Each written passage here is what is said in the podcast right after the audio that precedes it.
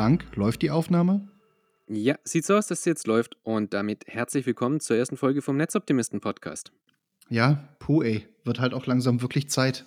Seit vier oder fünf Wochen haben wir jetzt das Equipment, aber diverse technische Probleme, räumliche Probleme und auch zeitliche Probleme haben dazu geführt, dass wir die äh, erste Folge jetzt erst aufnehmen können. Also eigentlich zum zweiten Mal, aber dazu später mehr. Frank, sag doch erstmal, worum es in dem Netzoptimisten-Podcast gehen wird. Naja, wer uns kennt, weiß ja, Netzoptimisten äh, stehen für Social Media und darum wird es natürlich primär in dem Podcast auch gehen. Sprich, wir werden ein bisschen aus unserem Alltag als Social Media Manager erzählen, was wir da so erleben. Wir werden verschiedene Themen ansprechen.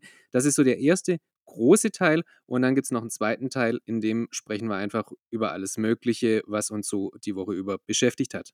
Okay, und um gleich konkret zu werden, in dieser Folge wird es beim Social Media Teil um den Social Media Praktikanten gehen und in der Laberecke später geht es hauptsächlich um ein Hybridfahrzeug und um Audi. Frank, dann erzähl doch mal, warum wir die Aufnahme jetzt schon zum zweiten Mal starten. Naja, sagen wir so, es gab technische Schwierigkeiten. Und zwar haben wir hier alles eingerichtet, haben die Aufnahme gemacht und es hat sich alles wunderbar angehört. Ganze Stunde haben wir da aufgenommen und das Ergebnis war eigentlich wirklich toll, also zumindest inhaltlich. Aber dann habe ich mir das Ganze im Editing angehört und plötzlich hat sich herausgestellt, dass ich mich anhöre, wie wenn ich in eine Blechdose reden würde, was sehr ärgerlich war. Warum? Also Sascha hat sich perfekt angehört, war alles gut, bei mir nicht. Also habe ich mich hier nochmal hingesetzt, habe nochmal aufgenommen und hat sich immer noch wie eine Blechdose angehört, obwohl eigentlich alles richtig nur stellt war am Mikrofon. Dann habe ich einfach mal bei Zencaster geschaut, ob da vielleicht irgendwas aktiviert ist, ein Plugin oder so, was nicht sein soll. Und dabei habe ich dann festgestellt, dass Zencaster einfach den Input umgestellt hatte. Und zwar habe ich nicht den Podcast mit dem SM7B aufgenommen, sondern mit dem integrierten MacBook-Mikrofon. Und das erklärt natürlich auch, warum sich das alles so unglaublich schlecht angehört hat. Und wenn der ein oder andere jetzt sich fragt, warum wir das nicht vorher gehört haben, nun, das liegt daran, dass das Mikrofon hier direkt mit dem Verstärker verbunden ist und da hängt auch der Kopfhörer, über den das Monitoring läuft. Und da hört sich eben immer alles gut an, nur blöd, wenn halt das MacBook sich den falschen Line-In schnappt. Ja, kann. Ich, ich denke, das passiert jedem Mal. Ähm, vielleicht kannst du ja auch dann in die fertige Aufnahme später noch ein Stück von der alten Aufnahme mal mit reinbauen, damit die Leute wissen, wie sich das anhört. Die Aufnahme läuft jetzt, glaube ich, und damit auch die erste Folge des Netzoptimisten-Podcasts. Hallo Sascha. Zweite Frage, die ich an dich habe. Warum sitzt du schon wieder im Kleiderschrank? Ja, das Problem mit dem Kleiderschrank hat sich leider immer noch nicht lösen lassen. Das liegt ganz einfach daran, dass in meinem Arbeitszimmer aufgrund des minimalistischen Designs einfach ein unglaublicher Hall herrscht, den man selbst durch das SM7B hört. Und deshalb musste ich mir hier einen Raum suchen, in dem eben die Akustik besser ist. Und tatsächlich bin ich da in unserem begehbaren Kleiderschrank gelandet, denn durch die ganzen Kleider, die hier hängen, wird der Hall entsprechend absorbiert und dann hört sich die Aufnahme eben einfach besser an. Und ja, jetzt sitze ich eben im Kleiderschrank.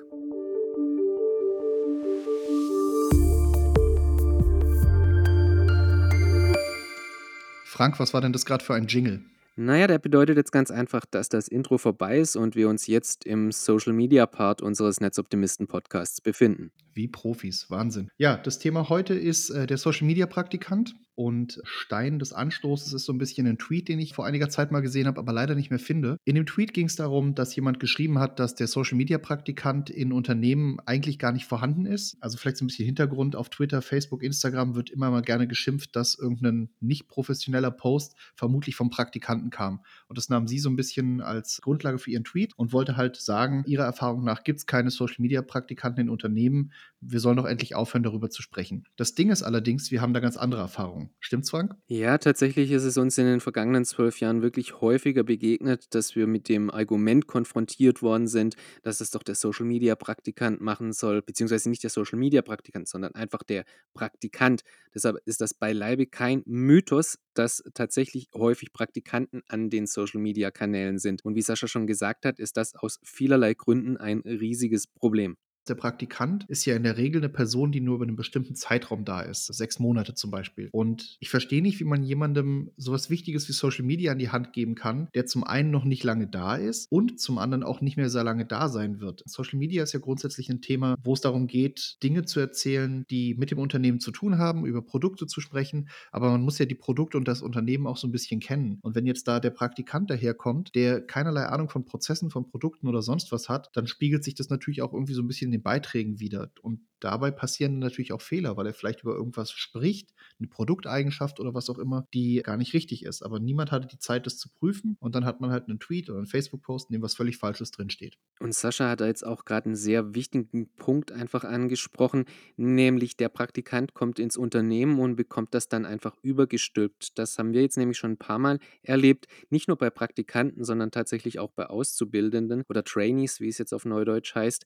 Die kommen im Prinzip dann neu in ein Unternehmen oder eine Agentur und eigentlich ist noch gar nicht richtig definiert, was sie da jetzt machen sollen. Aber irgendjemand kriegt mit, der ist bei Facebook, der ist bei Instagram und dann halten die das immer für eine kluge Idee zu sagen, hey, wenn der einen Facebook-Account hat, dann wird er sicherlich auch gut für Social-Media-Marketing geeignet sein. Und das ist halt letztendlich der größte Fehler, der in dem Kontext immer passiert. Denn nur weil jemand einen Account hat oder nur weil jemand bei Instagram beispielsweise aktiv ist, heißt das noch lange nicht, dass der irgendeine Ahnung hat von Corporate-Prozessen, wie man Produkte bei Social Media richtig platziert und diese ganzen ganzen wichtigen Dinge, die im Hintergrund passieren. Genau, also wo ich den Praktikanten auf jeden Fall einsetzen würde, ist, wenn ich zum Beispiel eine Kampagne plane oder so und ich weiß, der ist auf Instagram aktiv, dann kann ich ihm die ja zeigen und fragen, ey, würde dich das ansprechen als Instagram-Nutzer?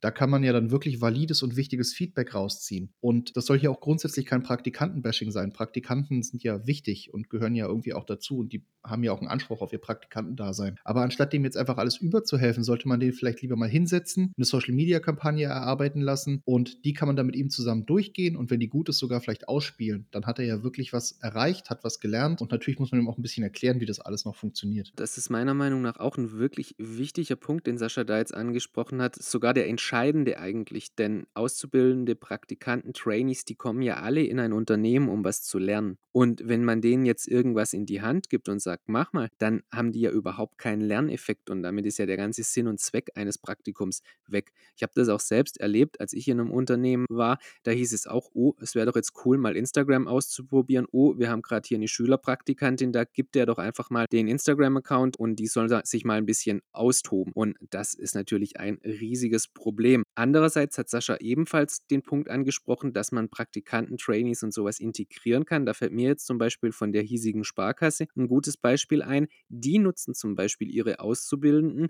für Instagram Stories und zwar binden die diese aktiv ein. Sprich, die Azubis geben ein bisschen einen Blick hinter die Kulissen Kulissen, wie das bei der äh, Volksbank so läuft, was sie so in ihrem Alltag erleben. Und das ist natürlich sehr viel wert, weil so entsteht authentischer Content, der trotzdem gut ist und auch zu was führt. Denn letztendlich sind hier die Praktikanten nur eingebunden, sie sind aber nicht die ausführenden, verantwortlichen Fachkräfte im Unternehmen.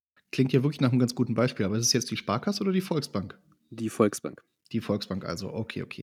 Dann ein anderes Thema, was wir tatsächlich auch schon erlebt haben, ist, der Praktikant eröffnet den Facebook-Account, also es war wirklich ganz frisch, Facebook, Twitter, Instagram, alles eröffnet und dann geht er aber nach einem halben Jahr und niemand hat Zugang zu diesen ganzen Accounts. Und noch viel witziger wird die ganze Geschichte, wenn dann noch Zwei-Faktor-Authentifizierung aktiviert ist. Das hatten wir jetzt nämlich auch schon mal, dass zwar irgendjemand noch das Passwort wusste, aber der PIN, der dann letztendlich an das Smartphone ging, da wusste kein Mensch mehr, an welche Nummer das jetzt geht und wer da überhaupt hinterlegt ist. Und das macht halt die Sache wirklich sehr komplex und kann ein Unternehmen auch wirklich vor richtige Herausforderungen stellen. Im Zweifelsfall, wir hatten es ein einziges Mal, ging es sogar darum, dass die verantwortliche Person des Unternehmens nicht im guten Minuten verlassen hat und die wären halt fast nicht mehr an ihren Facebook-Account gekommen, weil diejenige Person als Admin hinterlegt war und schlichtweg gesagt hat, nö, ich gebe euch den Facebook-Account nicht. Da gibt es natürlich Wege und Mittel, wie man dann über Facebook da wieder rankommt, aber das ist äußerst komplex und deshalb sollte man solche Fehler eben nie begehen. Mir fällt da auch gerade noch ein konkretes Beispiel ein. Als wir damals für LG gearbeitet haben, hat die Presseagentur, ich weiß jetzt nicht mehr, welche es war, ich will auch gar keinen Namen nennen, die Presseagentur hat jedenfalls einen Account angelegt, der heißt LG-Presse auf Twitter. Den gibt es auch noch, den Account. Und da wollten die die Pressemitteilungen für LG twittern. Grundsätzlich ja keine ganz schlechte Idee. Das Problem ist, die haben das angefangen, und zwar im September 2010 und haben das bis Juni 2011 gemacht. Und dann hat die Presseagentur gewechselt, aber diesen Twitter-Account gab es noch. Der Account ist so ein bisschen in Vergessenheit geraten und mir ist aber irgendwann aufgefallen, dass YouTuber, Blogger und so, die mit LG gesprochen haben oder LG verlinken wollten, immer dieses LG-Presse verlinkt haben. Dann habe ich versucht rauszufinden, was es damit auf sich hat und wollte halt, dass dieser Account gelöscht wird, weil LG hat ja schon einen offiziellen Account. Die brauchen ja dann keinen zweiten und schon gar nicht einen zweiten, wo niemand sieht, wenn da jemand was hinschreibt, weil halt keinerlei Reaktionen erfolgen können. Und ja, Den Account gibt es bis heute noch, neun Jahre später, und der liegt da halt brach rum und der wird immer noch von Leuten angeschrieben. Also das ist tatsächlich so der Worst Case. Und was ich in diesem Zusammenhang auch überhaupt nicht verstehe, ist, wie Menschen, die schon jahrelang Erfahrung in PR oder Marketing haben, überhaupt auf die Idee kommen können, dass es eine gute Idee ist, irgendeinen Praktikanten oder jemanden ohne Erfahrung an die Social-Media-Kanäle zu lassen. Ich habe immer die Analogie gern benutzt. Wenn jetzt jemand Praktikant bei einem Unternehmen ist und die wollen eine ganzseitige Anzeige in der Süddeutschen Zeitung schalten, also öffentlich, dann würde doch auch keiner auf die Idee kommen, dem Praktikanten zu sagen: „Hier, gestalte mal die Anzeige, such Bilder raus, schreib den Text und das Ganze wird dann ungeprüft veröffentlicht.“ Wird niemand machen, also ist völlig absurd. Aber wenn wir uns jetzt in den Social Media Space bewegen, da ist es plötzlich möglich. Da gibt es dann Fälle, in denen wirklich der Praktikant den Facebook- und den Twitter-Account und auch den Instagram-Account auf seinem Smartphone hat und dann einfach, ohne dass irgendjemand draufschaut, Dinge veröffentlicht. Und erst, wenn dann irgendwas schiefgelaufen ist, wenn er irgendwas Falsches veröffentlicht hat, wenn er unfreundlich zu einem Kunden war oder wenn er irgendwie falsch auf was reagiert hat, dann plötzlich eskaliert das hoch im Unternehmen und die Leute merken, oh, war vielleicht doch nicht so klug. Aber warum diese Vorstellung oder warum die Leute quasi nicht verstehen, dass alles, was auf Social Media passiert, öffentlich ist, das will mir immer noch nicht so richtig in den Kopf.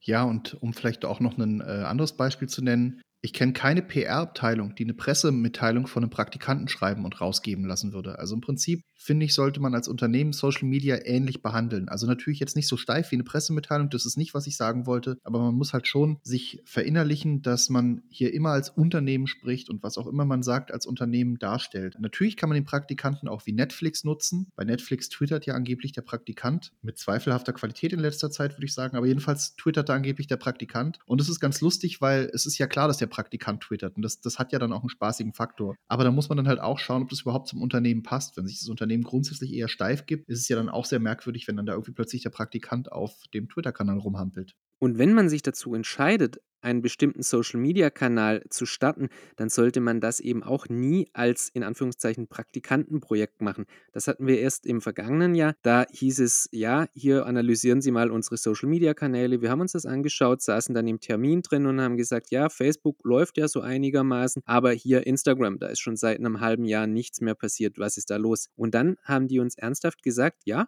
da war mal ein Praktikant da, der war bei Instagram, dann haben wir gedacht, ja, der soll einfach mal machen und das so als Projekt probieren. Und als der dann weggegangen ist, ist einfach der Instagram-Kanal plötzlich komplett abgeschaltet gewesen. Also nicht abgeschaltet, er lag einfach brach. Und das ist natürlich auch ein Riesenproblem, denn nach draußen ist ja der Instagram-Account noch da und es wenden sich dann immer mal wieder Leute an den Instagram-Account, haben vielleicht Fragen oder erwarten, dass da noch was passiert. Und wenn dann einfach nichts mehr passiert, dann ist das natürlich für die Außenwahrnehmung extrem schlecht.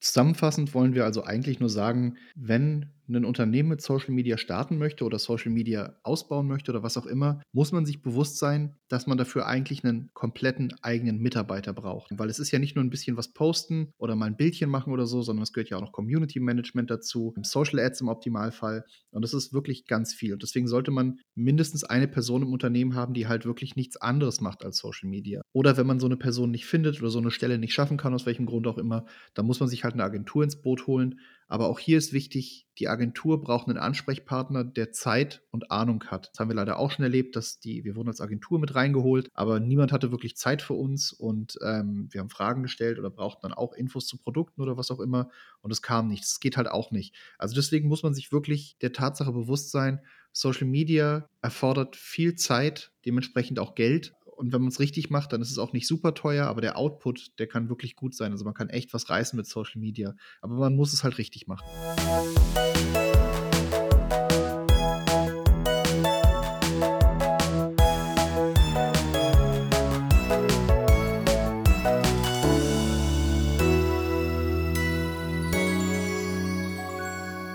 Sascha, was war denn das jetzt für ein Jingle? Das war jetzt die Überleitung in unsere Laberecke, wo wir also quasi über etwas allgemeinere Themen sprechen.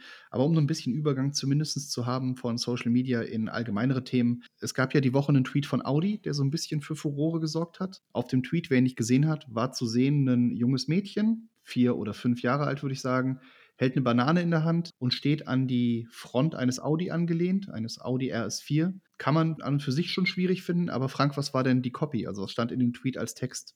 Let's your heart beat faster in every aspect.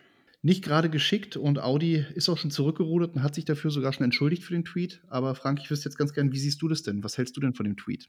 Naja, ich sag mal, Schwierig. Also, grundsätzlich wundert es mich bei Twitter ja nicht, wenn allgemein Themen, die mit PS-starken Autos zu tun haben, ein bisschen durch die Decke gehen und ein bisschen kontrovers diskutiert werden. Und manchmal denke ich dann so: „Puh, das ist jetzt wirklich übertrieben und hat nichts mit der Realität zu tun.“ In dem konkreten Fall muss ich sagen, dass ich es doch extrem unglücklich fand, diese Bildwahl von Audi, denn die hat halt gleich in mehrere Richtungen Kritik ausgelöst und das war halt von Audi nicht sonderlich clever. Denn in einer Zeit, in der ganz viel über SUVs ganz wichtig hier zu sagen, es war kein SUV, der hier zu sehen war. Der RS4 ist ein Kombi. Aber es geht halt häufig inzwischen darum, dass man sagt, dass Kinder im Straßenverkehr eben gefährdet sind und dass man sie vor der Motorhaube nicht sieht und dass sie dann überfahren werden und es zu Unfällen kommt, all diese Sachen. Und dass man dann ein kleines Mädchen vor eine Motorhaube stellt, das ist halt, äh, ja, keine Ahnung, das darf halt in der entsprechenden Abteilung, Agentur, wo auch immer nicht passieren, dass das überhaupt frei freigegeben wird. Und wir sprechen ja von Audi. Da ist ja jetzt nicht so, dass irgendeiner einfach einen Tweet rausjagt, sondern das hat ja ganz viele Freigabeschleifen. Und ich persönlich kann mir das nicht erklären, wie das überhaupt die Freigabe passieren konnte, ohne dass irgendjemand gesagt hat, oh, das könnte in die Hose gehen war also höchstwahrscheinlich nicht der Social Media Praktikant. Problematisch ist halt, denke ich, hauptsächlich die Tatsache, dass das Kind so dasteht, dass man halt genau sieht, dass wenn das Auto das Kind treffen würde während der Fahrt, dass halt der Kopf erwischt wird in dem Statement, das Audi später rausgegeben hat, wo sie sich dafür entschuldigen, sprechen sie dann noch über all die Assistenzsysteme und so weiter, die für mehr Sicherheit sorgen, damit dem Kind nichts passiert. Und da sieht man halt einfach, warum immer mehrere Leute auf sowas raufschauen sollten, ob da irgendjemand vielleicht entdeckt, warum das keine gute Idee ist. Ich denke, man muss auch einfach sich vor Augen führen, dass die Zeiten sich so ein bisschen geändert haben, Konsumenten und Leute einfach eine andere Sicht auf Dinge haben. Ich bin mir sicher, das Bild vor 15 Jahren oder 10 Jahren hätte kein Mensch irgendwas dazu gesagt und hätte es vielleicht noch lustig gefunden, weil dein Kind steht, haha aber wir sind jetzt einfach in einer anderen Zeit und da muss man einfach ein bisschen Feingefühl entwickeln. Was geht, was geht nicht und wie will man sich als Unternehmen darstellen. Und da hat Audi jetzt halt einfach mal in die Tonne gegriffen. Und man muss sich halt auch immer überlegen, auf welcher Plattform man so einen Inhalt spielt. Und Twitter ist halt mit Sicherheit der wirklich schlechteste Ort, um so ein Bild zu veröffentlichen. Denn hier weiß man, dass es einfach schwierig ist und wie ich schon gesagt habe, dass einfach solche PS-starken Autos allgemein kontrovers diskutiert sind. Dazu braucht es nicht mal irgendwie ein Kleinkind, was vor einem Auto steht. Das ist halt was, was nicht passiert wäre, wenn man jetzt da im Unternehmen einmal jemanden gefragt hätte, der wirklich aktiv auf Twitter ist. Also jemand, der jeden Tag Twitter nutzt, twittert, sieht, was auf Twitter passiert. Der hätte, also hätte man mich gefragt, mit dem Bild hätte ich gleich gesagt, nein, lass es bleiben. Nimm was anderes stell jemand anderen vor das Auto, damit es lässig wirkt, aber nimm kein Kind. Grundsätzlich finde ich Kinder in der Werbung sowieso schwierig, in dem Kontext jetzt auch noch. Aber ja, wie gesagt, im Unternehmen sollte halt jemand da sein, der sich so gut mit einer Plattform auskennt oder besser noch mit mehreren Plattformen, dass man den fragen kann, hey, wie siehst du das? Wie ist deine Meinung dazu? Können wir damit rausgehen?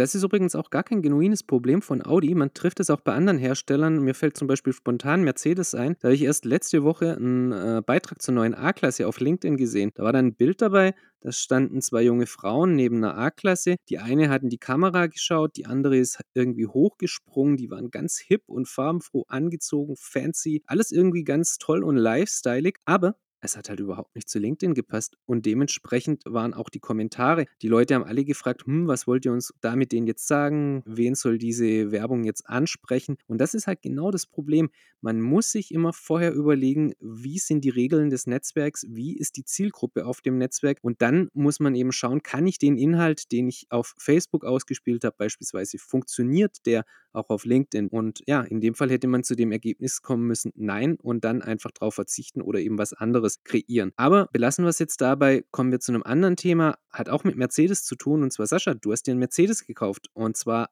einen, ah, lass es mich richtig sagen, CLA 250e Shooting Brake. Ganz wichtig, kein Kombi, ein Shooting Brake. Und ja, du hast dich für ein Plug-in-Hybrid entschieden, kein volles Elektroauto. Erzähl doch einfach mal, warum. Eigentlich war die Idee, dass wir uns ein Elektroauto kaufen.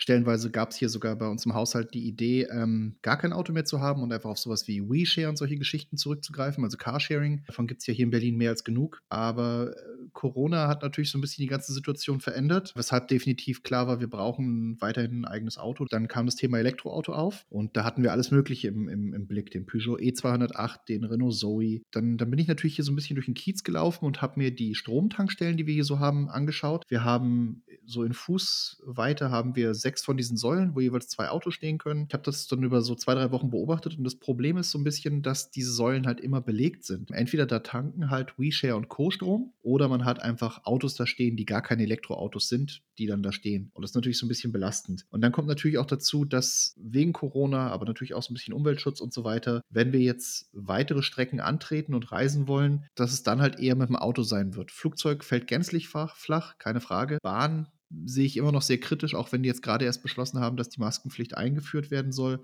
Aber sehe ich, wie gesagt, sehr kritisch. Und da ist das Auto halt die beste Wahl. Dazu kommt, Frank, du hast ja ein reines Elektroauto angeschafft, nämlich einen EQC, auch von Mercedes. Genau. Und der CLA ist ja quasi auch unser Firmenwagen gleichzeitig. Und da kommt halt dazu, letztes Jahr haben wir ja so einen Ritt gemacht, wo wir in Amsterdam waren, in Nürnberg waren und ich glaube noch irgendwo waren. Das waren 1000 Kilometer oder so innerhalb von zwei Tagen. Ja, noch viel mehr. Also wir sind ja noch von Nürnberg dann noch weitergefahren. Das ging ja damals noch hoch nach Berlin danach. Also ja, ein Riesen, eine Riesentour auf jeden Fall. Das wäre halt mit einem Elektroauto ist das einfach nicht zu stemmen. Oder zumindest nicht zu stemmen, ohne dass man noch mehr Zeit einberaumt für irgendwelche Pausen, die man halt zum Laden braucht. Ich denke, für dich wird das super funktionieren. Und wenn du mal zum Kunden, zu unseren Kunden fährst, die irgendwie bei dir im Karree sind, ist das ja alles mega mit dem EQC. Oder wenn du halt einen Termin in Hamburg von mir aus hast, machst du halt ein oder zwei Tankstops, alles gut. Aber wenn man halt solche großen Trips macht, braucht man halt, denke ich, weiterhin für den Moment noch einen Benziner. Ich bin mir sicher, dass sich das in drei oder fünf Jahren ändern wird. Aber das ist halt das Schöne an dem CLA 250e, den wir jetzt äh, bestellt haben. Der kann halt 70 Kilometer ungefähr voll elektrisch fahren. Das heißt, wann auch immer wir in der Stadt unterwegs sind, fahren wir halt elektrisch. Und wenn die Ladesäule dann frei ist, wird er halt wieder aufgeladen. Und wenn wir aber rausfahren aus der Stadt, dann, dann wissen wir, der Benziner ist da. Mit dem können wir dann weitere Strecken zurücklegen. Und wir können auch an Orte fahren. Wir können einfach blind an irgendein Dorf der, an die Ostsee fahren und müssen nicht erst schauen, ob da eine Ladesäule da ist oder nicht. Was ich, was ich persönlich persönlich auch echt super finde bei den CLA 250e ist, du kannst jetzt halt sagen, ich fahre von Berlin nach Stuttgart und dann fährt er halt aus Berlin elektrisch raus, schaltet auf der Autobahn dann direkt den Benziner an und sobald die Stadtgrenze von Stuttgart erreicht ist, schaltet er dann halt wieder den Elektromotor an.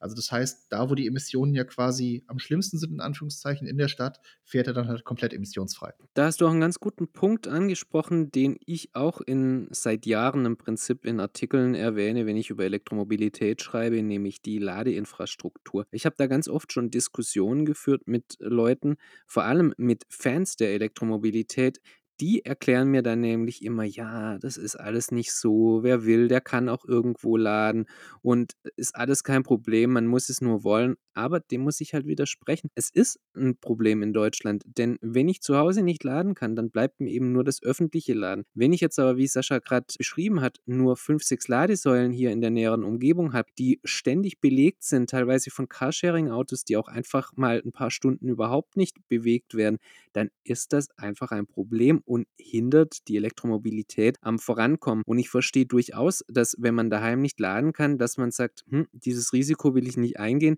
Maximal wird es dann ein Plug-in-Hybrid, denn den kann man, wie Sascha schon gesagt hat, eben auch einfach mit Benzin fahren, muss sich dann keinen Kopf machen. Und wenn die Ladesäule frei ist, dann kann man ja trotzdem versuchen, innerstädtisch hauptsächlich elektrisch zu fahren. Deshalb für mich ist Plug-in-Hybrid ein super Konzept, auch wenn viele Elektromobilitätsverfechter Plug-in-Hybride immer irgendwie versuchen, schlecht zu reden. Aber ich denke, gerade als Übergangslösung werden ganz viele Firmen und auch Privatleute erstmal auf den Plug-in-Hybrid umsteigen, um sich das Ganze anzuschauen. Um mir noch was hinzuzufügen, also ich wohne halt in einer Mietwohnung in Berlin, in der Stadt. Ich kann also auch kein Kabel aus dem Fenster werfen, um das Auto zu laden. Und äh, das mit den sechs Ladesäulen um mich herum, wenn ich auf diese Ladekarte hier für Berlin schaue, wir sind hier extrem gut ausgestattet mit solchen Ladesäulen. Also theoretisch ist das, was ich sage, sogar noch Jammern auf hohem Niveau. In anderen Bezirken sieht die Dichte dieser Ladesäulen leider noch viel, viel schlechter aus. Da muss man definitiv ran. Und ich denke, ein guter Ansatz ist definitiv definitiv, ich sehe jetzt immer mehr Supermärkte, die einführen, dass man eine Ladesäule hat. Also Ikea macht es ja, glaube ich, schon eine ganze Weile, ne? Bei dir auch? Ja, auf jeden Fall. Kostenlos bei Ikea-Laden, bei Kaufland, gibt ganz viele Stellen. Genau, und wenn ich jetzt halt einfach weiß,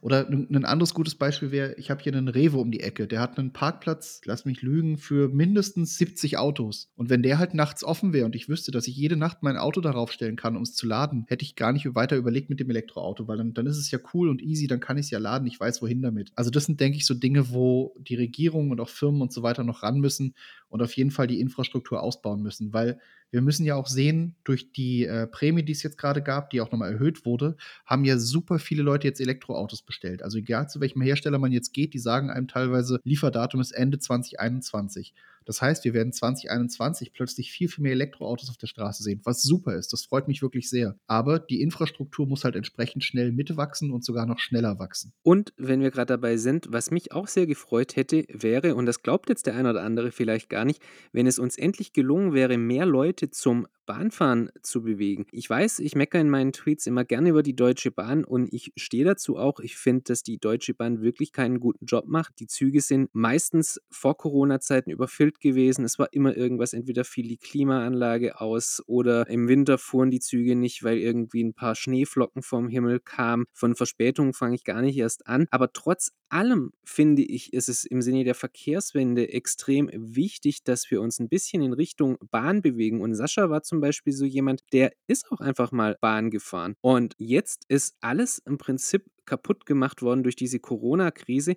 nicht wegen Corona selbst, sondern vor allem auch, weil die Deutsche Bahn halt nicht fähig war zu sagen, hör zu, wer hier einen Zug betreten will, der muss eine Maske tragen. Die haben sich hinter irgendwelchen Sachen versteckt, haben gesagt, nö, wir können das nicht durchsetzen. Und ich kenne ganz viele Leute in meinem Umfeld, die wirklich passionierte Bahnfahrer waren und die jetzt alle gesagt haben, nö, spiele ich nicht mit, ich schaffe mir jetzt wieder ein Auto an, vor allem wenn es die Prämien gibt. Und das finde ich trotz meiner ja, Hassliebe zur Deutschen Bahn wirklich schade, dass sich dieser Trend jetzt umkehrt, auf den man jetzt wirklich lange Zeit hingearbeitet hat, also die Leute vom Auto weg zur Bahn zu bewegen. Ja, das ist vermutlich ein Thema, über das man einen kompletten eigenen Podcast machen könnte. äh, machen, wir, machen wir vielleicht auch irgendwann mal. Um ins letzte Thema überzuleiten, auch wieder eine elegante Überleitung vom Auto zur Solarzelle. Frank, du lädst ja deine beiden Elektroautos dann, den EQC und den BMW i3, komplett mit Solarstrom auf, richtig? Also zumindest bei dir zu Hause. Ja, ist richtig. Wir haben ja eine Photovoltaikanlage auf dem Dach, sogar eine ziemlich große. Und mit der laden wir den i3 und bald eben auch den EQC voll mit Solarstrom zu 100 Prozent, vor allem im Sommer. Also im Winter gibt es sicherlich ein paar Tage, da liegt Schnee auf den Modulen, dann kommt einfach nichts runter, dann muss man halt mal aus dem Netz laden. Grundsätzlich reicht die Energie, die die Photovoltaikanlage erzeugt, aber immer aus, um die Elektroautos voll zu laden, sowohl den i3 als auch demnächst den EQC. Ich finde ja ganz lustig, dass ein deutsches Unternehmen sein Auto EQC nennt. Sicher, dass das nicht EQC ist? Also meiner Meinung nach heißt es EQC, aber da könnten wir ja mal nachfragen bei Mercedes, was die offizielle Bezeichnung ist. Oder du machst es endlich mal so wie ich und gibst deinen Autos Namen. Ich finde, dein Auto sollte Norbert heißen ich hasse nichts mehr, als Gegenstände einen Namen zu geben. Das ist so wie Leute, ich habe ja auch einen Mähroboter und ich finde es ganz schlimm, wenn die Leute dann äh, in den Foren von Mäsut und Manfred und äh, was weiß ich was alles sprechen. Also keine Ahnung, da stellen sich bei mir wirklich die Zehennägel hoch. Mäsut ist aber wirklich gut. Super. Okay, na gut, dann kriegt dein Auto halt keinen Namen, kriegt mein Namen, äh, Auto nur einen Namen. Ja, hast du schon einen Namen für dein Auto? Äh, na, wir wissen nur, dass es was sehr Deutsches werden muss, sowas wie Günther oder Hans-Dieter oder irgendwie sowas. Aber das, das, wir, wir, geben den Namen immer an dem Tag, an dem wir das Auto in Empfang nehmen. Das war bei unserem aktuellen Auto, dem Fiat Giuseppe, auch so. Okay, genug von Autonamen. Letzter Punkt. Äh, du hattest getwittert in den letzten Tagen, dass die Ausbeute deiner Photovoltaikanlage so groß wie noch nie war. Stimmt's? Ja, vollkommen richtig. Ich habe die konkrete Zahl zwar jetzt nicht mehr im Kopf, aber es müssten irgendwas um die 4750 Kilowattstunden im Juli gewesen sein. Das ist tatsächlich der höchste Ertrag, den ich hatte, seit die Photovoltaikanlage in Betrieb gegangen ist. Und nur um das mal ins Verhältnis zu setzen, 4700 Kilowattstunden entspricht in etwa dem Stromverbrauch eines drei bis vier Familien Familienhaushalts in Deutschland im Jahr. Und den haben wir quasi in einem Monat jetzt erzeugt. Und deshalb auch immer mein Plädoyer bzw. mein Wunsch auch an die Politik,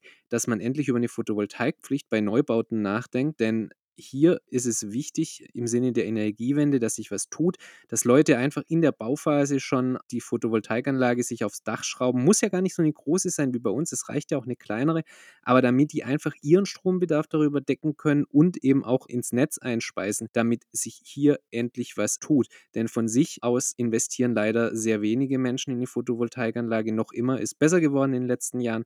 Aber ja, mir fällt da immer der Spruch ein, dass die Photovoltaikanlage das einzige an einem Haus ist, was sich sogar selbst bezahlt. Sollte ich irgendwann mal zu 'nem Haus kommen, dann wird's auf jeden Fall auch 'ne Solaranlage haben. Hier im Haus im Mietshaus geht's halt leider nicht, wobei man sich halt fragen muss, warum der Besitzer des Hauses nicht auf unser Dach hier 'n paar Solarzellen setzt, weil wir haben tatsächlich sogar ganz oben auf unserem Altbau 'nen flaches Dach. Also, da würden die Solaranlagen prima stehen können, aber machen halt leider auch viel zu wenige. Also, niemand, wenn ich mir die ganze Straße hier anschaue. Sehr schade. Damit soll's das für heute, denke ich, erst mal gewesen sein. Frank, hast du noch irgendwas zu sagen? Ne, ich könnte jetzt noch erklären, warum Vermieter oft auf die Dächer keine Photovoltaikanlagen machen. Das hat einfach regulatorische Gründe, aber das würde jetzt zu weit führen. Deshalb würde ich auch sagen, beenden wir das Ganze für heute, äh, beenden wir die erste Folge vom Netzoptimisten-Podcast und ja, ich hoffe, euch hat's gefallen. Sascha, möchtest du noch ein paar, ja, verabschiedende Worte sagen?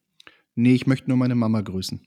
Ja, okay, dem schließe ich mich an und damit würde ich sagen: Tschüss und bis zum nächsten Mal.